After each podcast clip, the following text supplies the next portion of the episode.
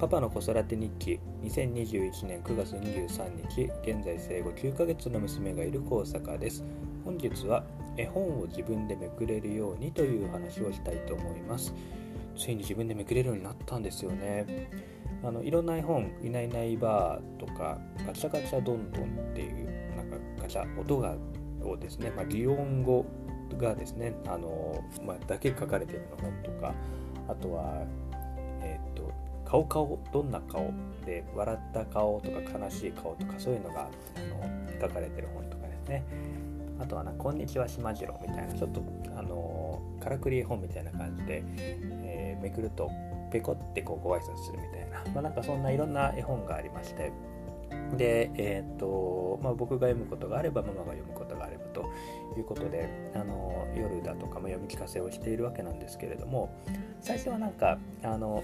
読むと嬉しそうにですねあのこうめくるのをこう見てるなみたいな感じだったのが、えーと、だんだんあの触るようになってですね手づかみが上手くなってきた頃からですかねなんか触ってパーンって絵本を叩いたりとかあとはなんかちょっと掴んでですねえー、っと、まあ、パタって閉じちゃったりとかなんかそんなことをずっとやってたんですけれどもここ最近はですねなんかあの自分でこう次のページに行くっていうのがなんかですねこう分かってきたみたいで、えー、そこの読み終わるか読み終わらないかそこまでちょっと意識してないと思うんですけどえっ、とパッてめくってそしたらなんかちょっと見たら次のページペラッてめくるんですよね。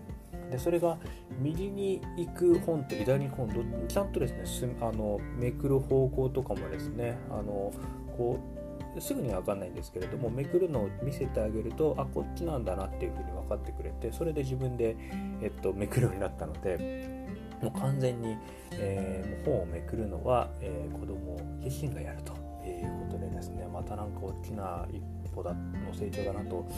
えいうふうに思います。であとはなんかさっきのペコってこう「こんにちは」ってご挨拶するやつもなんかここが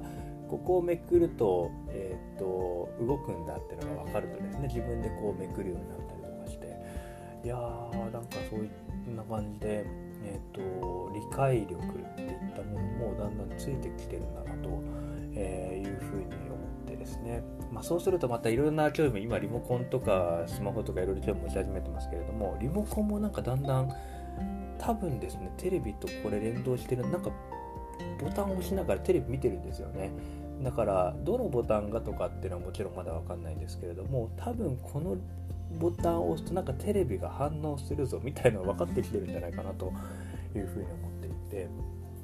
あなんかいろんなもののあのもののですねえっ、と理解力、まあ、こうすればこう動くっていったものが理解してきてるんだなというふうに思ってあまあなんか成長早いなというふうに思う今日この頃でした。